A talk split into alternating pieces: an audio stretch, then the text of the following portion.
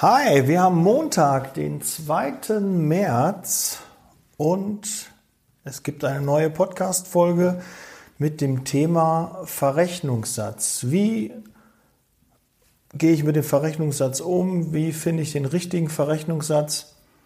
Und ich habe mich noch zu was entschieden. Am Ende der Folge nenne ich dir meine WhatsApp-Nummer und dann kannst du mir die Qualifikation schicken und ich gebe dir eine Antwort, was du für einen Verrechnungssatz nehmen könntest oder sagen wir eher, was ich nehmen würde, wenn ich die Rahmenbedingungen so einigermaßen weiß. Und ähm, das biete ich dir an. Ja, schick mir die Qualifikation und ich sage dir, was ich für einen Verrechnungssatz da nehmen würde. Und am Ende der Folge gibt es meine WhatsApp-Nummer und da kannst du dann die Nachricht hinschicken und dann antworte ich dir garantiert, versprochen. Ja, dann legen wir mal los. Liebe Zeitarbeit, der Podcast mit Daniel Müller.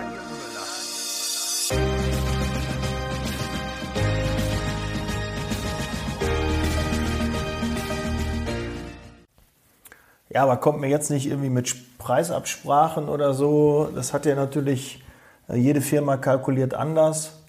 Aber es gibt halt so Richtwerte manchmal ist man einfach unsicher und wenn man so eine Bestätigung hat, okay, ich bin da auf dem richtigen Weg, dann ähm, ja, vielleicht schickt mir am besten dann die Qualifikation, die ihr habt und äh, den Verrechnungssatz, den ihr meint, den ihr fakturieren wollt und dann gebe ich dir einen Daumen runter, Daumen hoch und sag dir vielleicht nochmal ein, zwei Sätze dazu. Ja, versprochen, jeder, der mir schreibt, kriegt auch eine Antwort. Dann kommen wir mal zum Verrechnungssatz. Der Verrechnungssatz ist elementar verdammt wichtig für deinen Umsatz und auch für den Erfolg des Unternehmens. Der Verrechnungssatz gibt halt alles vor. Wenn du den addierst, wenn du schlechte Verrechnungssätze hast, wenn du ja da nicht das nötige Geld reinholst für die Aufträge, dann wirst du nie erfolgreich sein. Ob du hochpreisig verkaufst, ob du dich im mittleren Bereich befindest oder ob du Kampfpreise machst, egal. Dein Verrechnungssatz muss überlegt sein und äh, dann wirst du auch erfolgreich sein. Und du musst auch so ein Mindset haben für deinen Verrechnungssatz. Du musst ihn dir richtig vorstellen können und dahinter stehen, wenn du den Verrechnungssatz aussprichst, dass du den auch fühlen kannst. Viele haben ein Problem und da nehme ich mich auch gar nicht aus, wenn du auf einmal so eine neue Hürde hast. Du hast immer Verrechnungssatz 38,70 und dann gehst du den nächsten Schritt auch mit einer 4 vorne. Das ist für viele Disponenten, Niederlassungsleiter, das eigentlich in allen Bereichen ist das immer so eine gewisse Hürde, dass man das über die Lippen bringt. Darf ich das denn aufrufen? Ist das Wucher? Ist das übertrieben? Grundsätzlich zur Einstellung zu einem Verrechnungssatz. Angebot und Nachfrage bestimmen den Preis. Ja, und da kann ich schon mal mit dem ersten, wenn du ein Problem beim Kunden löst, dann ist der Verrechnungssatz in der Regel egal. Und da geht es nicht darum, mach dich davon frei, den Kunden auszunutzen oder so. Nee, wir haben Monate gehabt, da habe ich über 300.000 Euro Umsatz gemacht und trotzdem haben wir 10.000, 15.000 Euro Minus gemacht. Ich denke, geht doch gar nicht. Doch, das geht. Das hat mit Unproduktivität zu tun, das hat mit gut kalkulierten Aufträgen zu tun, das hat mit großen Urlaubsansprüchen zu tun, ähm, das kann auch mal mit Leerlaufzeiten zu tun haben. Ähm, das hat viele Facetten. Und selbst da, wo du 300.000 Euro bewegt hast, richtig an Rechnung geschrieben hast, bleibt trotzdem nichts über. Das ist scheiße, das frustriert und äh, da kommt Unmut auf. Und wenn das dann am Verrechnungssatz liegt, weil du schlechte Faktoren haben, schlechte Kalkulationen dahinter hast, was ist denn grundsätzlich eine gute Kalkulation? Also ich persönlich würde unter 1,85 ja, nicht anbieten den Faktor. Also das muss man mindestens haben. Und dann geht es auch mehr über Masse. Ja, also wenn je mehr Mitarbeiter du dann beim Kunden eingesetzt hast, kannst du mit einem Faktor mit 1,85 vielleicht noch arbeiten. Ich kenne auch Unternehmen, Einzelunternehmen, die halt nicht so einen großen Wasserkopf haben. Ähm, die kommen auch mit weniger klar. Soll so sein, aber ich war noch nie jemand, der über einen Preis verkauft hat. Ich wollte immer im hochpreisigen Bereich sein. Ich wollte nicht überlegen, ob ich meinem Mitarbeiter Fahrgeld zahlen kann, ob ich einen Fahrdienst einsetzen kann, ob ich dem Mitarbeiter eine Engelbert Strauß äh, Sicherheitshose kaufen kann oder ob ich äh, irgendwas vom, vom Aldi, vom Lidl oder von einem anderen Anbieter äh, mit einer niedrigeren Qualität kaufen muss. Da wollte ich mir nie Gedanken drüber machen. Deshalb habe ich schon immer nie über den Preis verkauft, sondern habe immer versucht, ähm, die beste Dienstleistung dem Kunden anzubieten. Und da kommen wir zu dem zweiten Punkt schon, halt aus der Vergleichbarkeit rauskommen.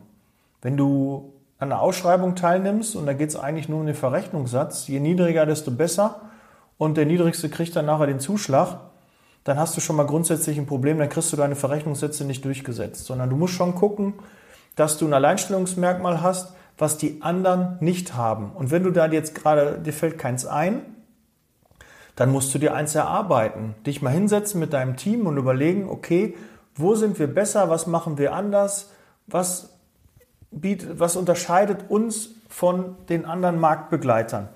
Und ich garantiere dir, da gibt es Dinge. Du weißt, was andere Dienstleister machen, die kennst du vor Ort, hast du über andere Bewerber, Mitarbeiter mitbekommen, die machen das, das oder die machen das, das nicht. Und da findest du ganz schnell deinen Wettbewerbsvorteil. Und egal, manche kommunizieren ihre Vorteile auch gar nicht. Die mögen gleich sein, aber das Unternehmen, was die Vorteile kommuniziert, rüberbringt, reinschreibt, hat auf jeden Fall schon mal mehr gemacht als das andere Unternehmen, was die gleichen Vorteile anbietet, aber sie nicht kommuniziert. Ja, also deshalb schon mal da, das ganz, ganz wichtig, du musst das kommunizieren, was du für Leistung hast. Und äh, da hast du schon mal den ersten großen Schritt gemacht. Dann gehen wir weiter beim Verrechnungssatz. Ich habe mir ein bisschen Liste gemacht, damit ich nichts vergesse. Da werden sicherlich noch viele Dinge dazukommen, aber ich äh, versuche alles soweit abzuhandeln. Krumme Zahlen. Ich würde dir krumme Zahlen empfehlen. Warum krumme Zahlen? Was meine ich damit? Ich würde nicht 38,70 nehmen. Das ist schon eine relativ krumme Zahl. Die meisten machen immer so, ich weiß, 38,50, 39 Euro. Also ich würde, was spricht gegen 38,87? Das war jetzt eine Verarsche, kannst du doch gleich 90 sagen. Das kriegt der Kunde doch mit. Nein, der Kunde denkt, und das würdest du auch denken, wenn du so eine richtig krumme Zahl hast, das ist spitz kalkuliert. Da hat sich einer Gedanken gemacht. Das hat er jetzt nicht mal eben ausgewürfelt. Ja, das ist schon mal ein Unterschied. Eine krumme Zahl hat immer was ziemlich Individuelles und überleg dir da was und rechne das da aus und dann teilst du ihm eine krumme Zahl mit. Und bitte nicht runden. Du kannst aufrunden, aber dann kommen wir mit den krummen Zahlen nicht hin. Aber die meisten runden ab. Abrunden ist nie eine gute Idee. Wenn du jetzt überlegst, das ist nur ein Prozent oder ein halbes Prozent, aber da ein Prozent, da ein halbes Prozent, ist am Ende dann doch schon ein Riesenunterschied und du weißt selber, wie schwierig es ist, einen guten Rohertrag zu erzielen und Gewinn zu erzielen. Und alles, was du im Verrechnungssatz schon richtig machst, geht auch nachher in deinen Gewinn über. Wenn du dann ein Prozent weniger Rabatt gibst, wo wir dann auch beim nächsten Thema sind, Rabatt ist immer negativ. Ja, arbeite lieber mit Draufgaben. Wissen Sie, ich kann Ihnen dann anbieten, wenn Sie einen zweiten Mitarbeiter nehmen, dann kann ich äh, vielleicht doch auch mal abrunden. Oder ähm, ich gebe Ihnen ja, zwei Stunden zur Einarbeitung. Ja, wir machen einen kostenlosen Probetag. Aber du musst immer bedenken, auch einen kostenlosen Probetag, wenn du das mal ausrechnest, wenn der acht Stunden arbeitet, ich kann ja mal schnell hier den Taschenrechner mitnehmen, acht Stunden ne, bei 10 Euro mal 1,5 machen wir mal, hast du die, ungefähr die Kosten dann drin, sind 120 Euro von deinem Gewinn weg, die du definitiv für den Mitarbeiter bezahlen musst wenn du einen kostenlosen Probetag machst. Und jetzt kannst du aus, wenn der Mitarbeiter nur eine Woche da ist, hast du quasi für Umme gearbeitet. Und du weißt selber, wenn du einen Auftrag reinbekommst und der Kunde schon sagt, ja, ich will einen kostenlosen Probetag, dann sei auch auf Scheibe und sag, das kann ich Ihnen nur gewähren, wenn Sie mir auch eine gewisse Überlassungsdauer zugestehen. Und da kannst du dann auch gleich, kommen wir dann zum nächsten Punkt auch, mit den Abmeldefristen dann noch arbeiten. Verlänger deine Abmeldefristen. Innerhalb von zwei, drei Tagen ist ein sehr kurzes Zeitfenster. Du kannst das mit dem Kunden vereinbaren, wie du möchtest. Also wir machen mindestens eine Woche Abmeldefrist, damit du einfach ein bisschen Zeit hast, für den Mitarbeiter neuen Einsatz zu suchen. Das bindet deine Mitarbeiter, das ist auch seriöser. Du kannst ja trotzdem auch dem Kunden sagen, lieber Kunde, wenn ich schon eher was für den Mitarbeiter finde, nehme ich den Mitarbeiter gerne raus, natürlich in Absprache mit Ihnen, aber Sie müssen ihn noch eine Woche beschäftigen. Das heißt, Sie haben jetzt am Montag angerufen, also bis nächste Woche Montag muss der Mitarbeiter noch bei Ihnen eingesetzt werden. Ich schaue aber schon, ob ich vielleicht schon zu Donnerstag, Freitag oder Montag einen neuen Auftrag platzieren kann, rufe Sie dann an und dann würde ich den Mitarbeiter auch dann schon eher rausnehmen. Der große Vorteil dabei ist, dass in der Zeit noch ein paar Tage vergehen, der Kunde doch noch einen Auftrag annimmt und sagt, ich habe den eh noch, dann kann ich den Auftrag auch noch annehmen und vielleicht wird er dann doch nicht abgemeldet und er sagt, ach gut, dass er noch da ist, der kann ruhig bleiben, wir haben einen neuen Auftrag reinbekommen, der bleibt. Ja, und du bist nicht so der Willkür, weil die meisten Kunden sagen, ah, pass auf, ich habe kein Material mehr, ich brauche den ab morgen nicht mehr. Nee, mach das nicht mit. Sag, du versuchst ihm da zu helfen, aber du hast jetzt nicht mal eben hier einen Auftrag liegen, wo der Mitarbeiter direkt morgen hin kann und du musst ihn ja weiterhin bezahlen und das Geld muss ja auch reinkommen. Also funktioniert das nicht. Arbeite da mit längeren Abmeldefristen und äh, guck, dass du also eine maximale äh, Laufzeit da hast, wenn du mit Rabatten arbeitest. Draufgaben, so on top, das ist jetzt ein bisschen schwierig in der Personaldienstleistung. Vielleicht hast du da eine Idee, äh, was man da noch anbieten kann. Keine Ahnung. Äh, ja, fällt mir jetzt nicht. Vielleicht hast du ja gerade noch eine Idee, Arbeitskleidung noch mit drauf für den Kunden oder sagen, wenn du das nächste Mal bestellst, ähm, dann gibt es einen kostenlosen Tag oder dann gibt es zwei Stunden obendrauf oder ähm, ich lasse irgendwelche Zuschläge weg oder so. Äh, ja, aber das bringt, das kostet dich immer Umsatz. Ja, das sind immer Dinge, die dich erstmal Umsatz kosten und deshalb würde ich die immer versuchen zu vermeiden. Ja? Wenn der Kunde eh Not hat, du ein Problem löst, dann wird er auch nicht über den Preis verhandeln. Ja, das äh, ist auch ähm, ganz klar. Dann hoffe ich, dass du in deinem System einen Preisalarm hast. Was ist ein Preisalarm? Ja, dass wenn ein gewisser Faktor, eine gewisse Marge unterschritten wird, dass dein System sagt, halt, der Auftrag ist nicht lukrativ. Bitte schau da nochmal drüber. Ja, dass das eine Führungskraft nochmal sieht. Nochmal, die können ja trotzdem ja freigeben und sagen, ja, ist ein wichtiger, wertvoller Kunde, das mussten wir machen, da mussten wir den Preis machen. Aber guck, dass du da so einen Preisalarm hast, dass der dich zumindest darauf hinweist, halt, stopp, da musst du erstmal gucken, da stimmt irgendwas nicht. Ja, und du wirst dich wundern, das passiert sehr, sehr häufig, dass du ähm, Deals eingehst, dass du Verrechnungssätze akzeptierst, die vielleicht doch nicht wirtschaftlich sind und dann werden die noch verlängert, noch eine Woche, noch eine Woche, noch eine Woche und dann hast du ganz viele Mitarbeiter im Einsatz, die unter der normalen Kalkulation sind und die machen dir dein Ergebnis kaputt. Und das Schlimme ist, du kriegst noch Anrufe in der Zeit, dass Mitarbeiter noch gebraucht werden und du kriegst die aus dem Auftrag nicht raus, du kannst den Auftrag gar nicht besetzen und hast dann einen Mitarbeiter, der in der Qualifikation oder in einem, in einem Verrechnungssatz, in einem Auftrag steckt, der eine schlechte Kalkulation hat. Das ist doch total hirnrissig.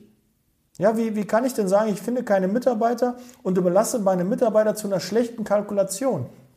Bringe dich in die Situation, dass du immer zwei, drei Aufträge hast, dann musst du nicht über den Preis verkaufen.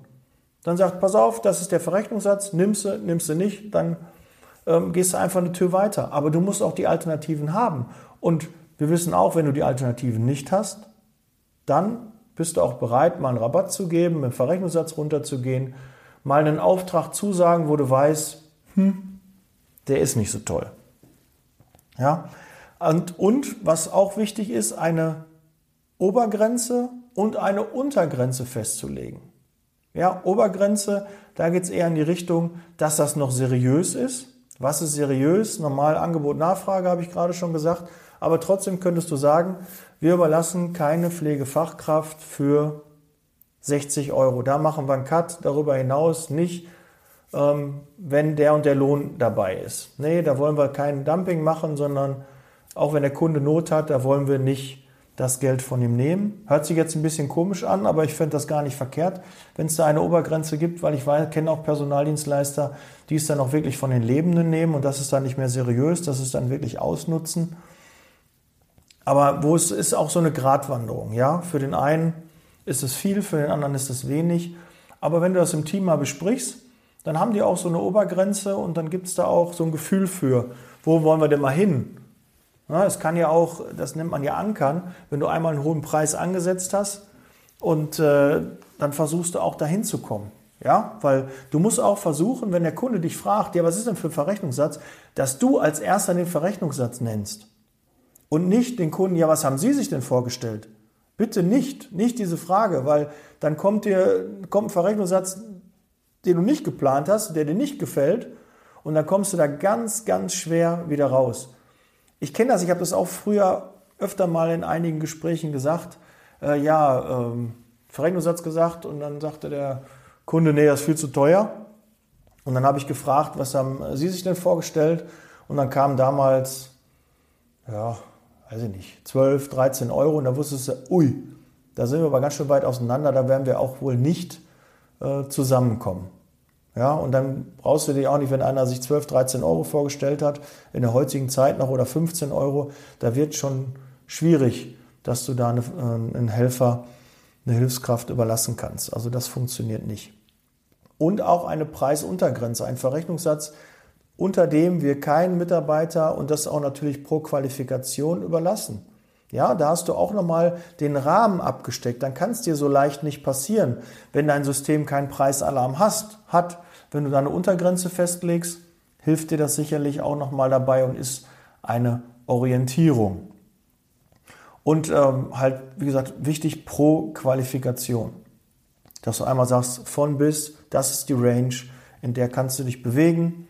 Idealerweise ist das der Verrechnungssatz und dann kannst du dir ja schon deine krummen Zahlen überlegen, dass du da auch wie aus der Pistole geschossen, wenn ein Kunde dich fragt, das sagen kannst. Und dann hast du den, die Zahl auch schon gehört, du weißt, das funktioniert, du hast das schon mal zu dem Preis verkauft, dann wird es auch immer wieder funktionieren. Jetzt bitte verkauft. Wir sind alle Verkäufer. Wir reden über Menschen. Ich rede nicht über Menschenhandel, nicht Verkaufen eines Mitarbeiters, aber in dem Jargon wir müssen auch ein bisschen aufs Wording achten, da möchte ich auch mal eine Folge machen, dass wir da auch ein bisschen von wegkommen, verkaufen hier.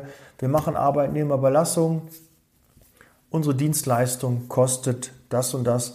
Versucht da auch ein bisschen an eurer Formulierung, an eurem Wording zu arbeiten, äh, weil ihr das einfach auch so transportiert. Mir rutscht das auch schon mal aus, ich rede dann auch schon vom Verkaufen, aber das ist null böse gemeint.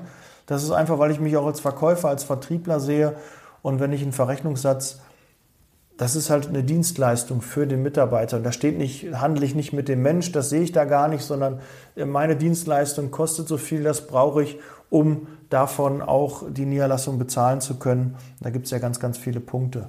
Weil du musst dir halt auch mal vor Augen führen, was du alles zu bezahlen hast in einer Niederlassung.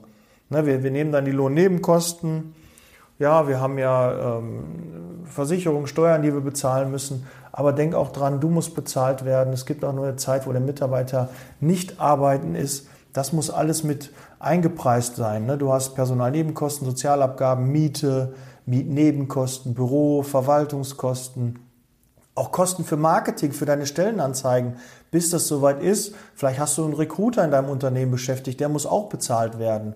Ja, also da, oder Abschreibung, Versicherung, betriebliche Steuern, Finanzierungskosten vielleicht, äh, Dispozinsen und sonstige Ausgaben, äh, Arbeitskleidung.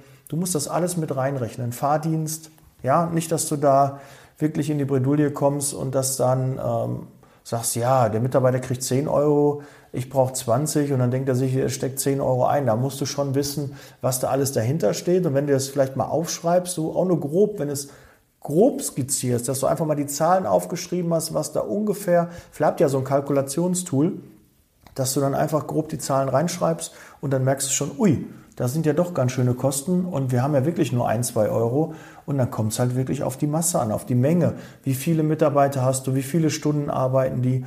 Deshalb auch bei jedem Verrechnungssatz ganz, ganz wichtig, wie viele Stunden arbeitet der? Wie ist die Arbeitszeit? Ist das eine ganze Woche? Sind es mehrere Wochen? Ähm, die Abmeldefrist, klar. Äh, Krankenstand. Hast du vielleicht eine Tätigkeit, die du dort beim Kunden machst, wo die Mitarbeiter immer wieder krank werden? Wir haben zum Beispiel in einem Altenheim eine Anfrage gehabt, da war ein Novovirus oder jetzt als Beispiel Corona. Du schickst deine Mitarbeiter dahin und dann werden die auf einmal auch krank. Ja, was hast du dann von einem Auftrag, wo du dich freust, kannst den Mitarbeiter hinschicken und nach drei Tagen ist er auch krank, weil die Schutzkleidung nicht da war, weil er sich selbst infiziert hat, weil er auch krank geworden ist.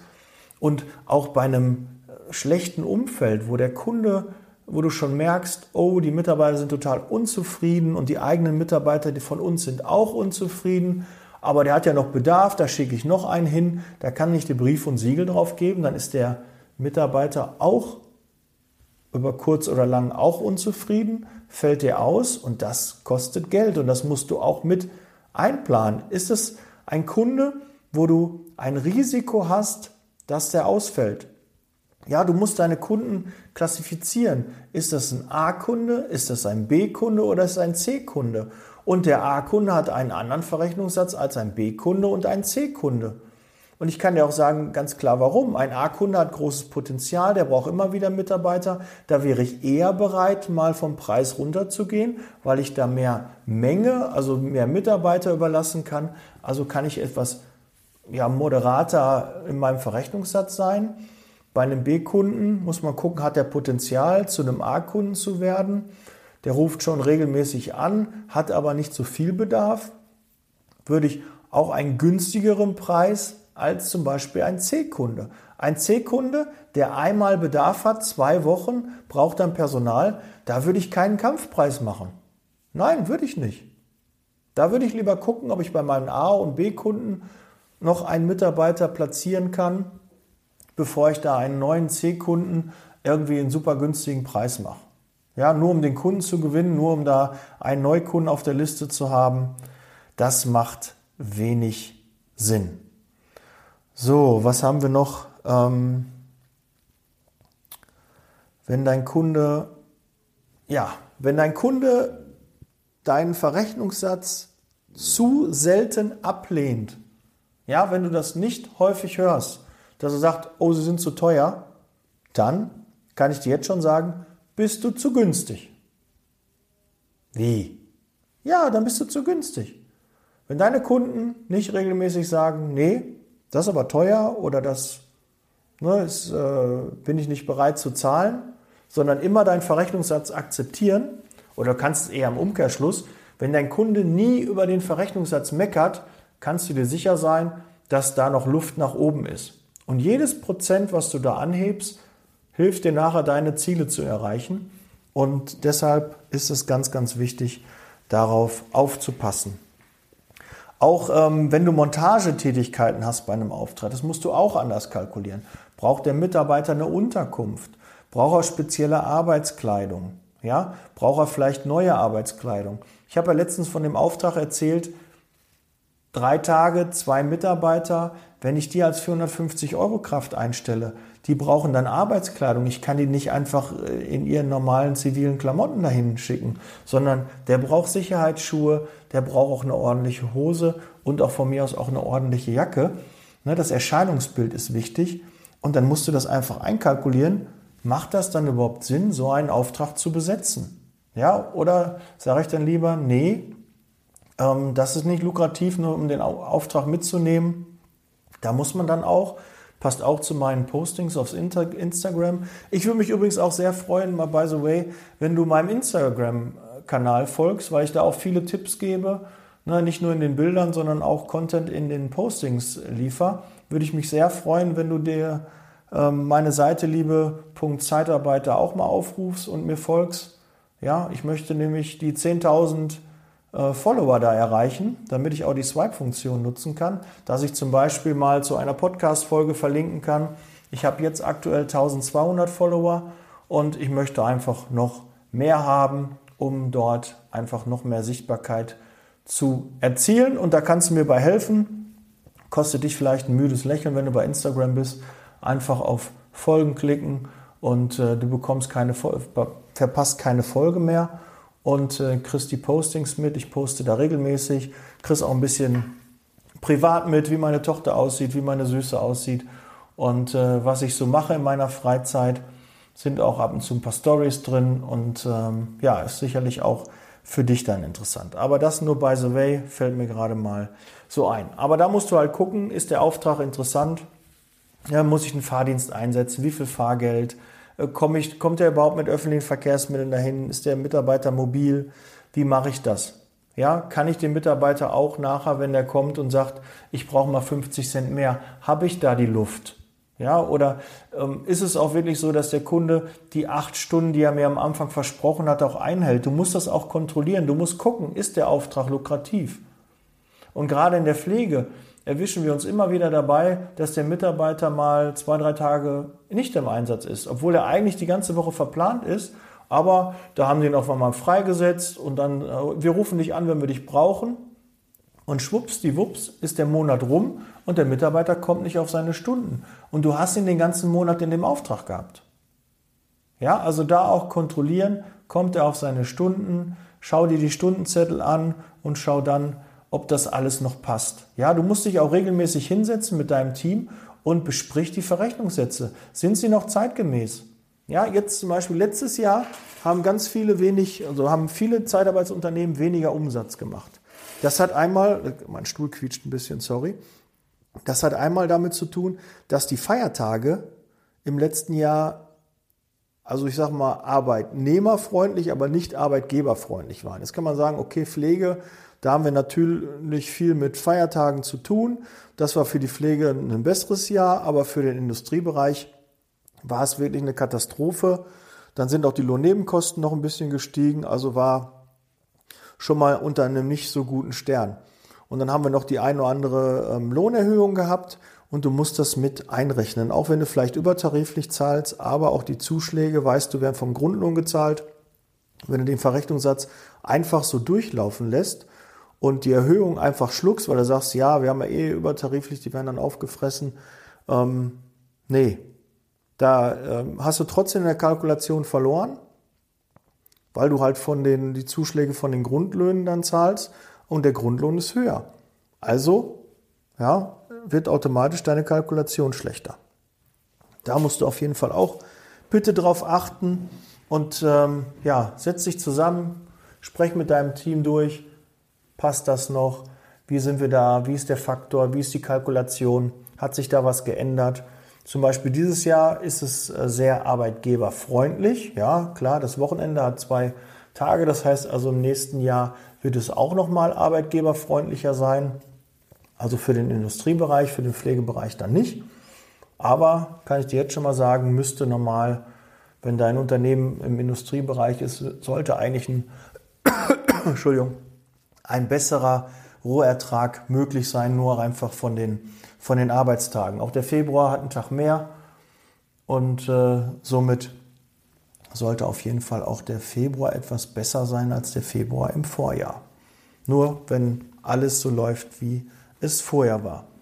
Gut, jetzt habe ich, glaube ich, schon sehr viel zum Verrechnungssatz gesagt. Wie gesagt, ich biete dir an, schick mir eine WhatsApp und jetzt musst du kurz mal Pause machen, hol dir einen Stift, einen Zettel und äh, schreib dir einmal meinen Instagram-Account auf, liebe.zeitarbeit. Und jetzt gebe ich dir meine WhatsApp-Nummer 0173 514 6131. Ja, das ist meine WhatsApp-Nummer. Kannst du mir gerne schreiben, dein, deine Qualifikation, den Verrechnungssatz, den du meinst, und ich antworte dir garantiert, ob ich den in Ordnung finde oder nicht, ob ich noch ein paar mehr Informationen dazu brauche. Ja, weil ich glaube, und da meine ich es auch nicht böse, dass Randstadt oder Manpower oder Adeco ähm, oder Hayes etwas anders kalkulieren als ein, ja, ein Einzelunternehmen mit ein, zwei Standorten, was ähm, sehr moderat in den Kosten ist, wie die Struktur da ist, intern, extern.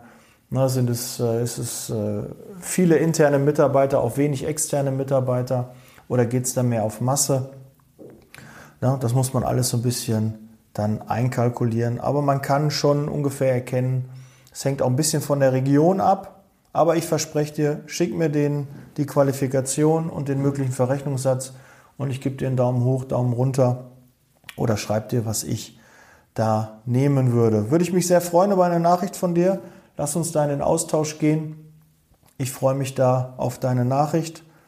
Dann bin ich raus. Setz Leasing Baby. Lass dich nicht ärgern. Ne? Nicht ärgern, nur wundern. Und wir hören uns am Mittwoch mit einem neuen Interview. Da habe ich äh, jemanden aus Österreich gewinnen können, der so ein bisschen Licht in die Zeitarbeit in Österreich bringt. Was ist da der Unterschied? Wir haben uns da ausgetauscht. Wie ist Zeitarbeit in Österreich? Was machen die anders? Was machen die vielleicht besser? Was machen wir vielleicht besser? Da gibt es nächste Woche, also jetzt diese Woche Mittwoch am 4 kommt da die neue Folge raus. Da darfst du dich auch schon drauf freuen. Ich bin raus. Bis dann. Ciao.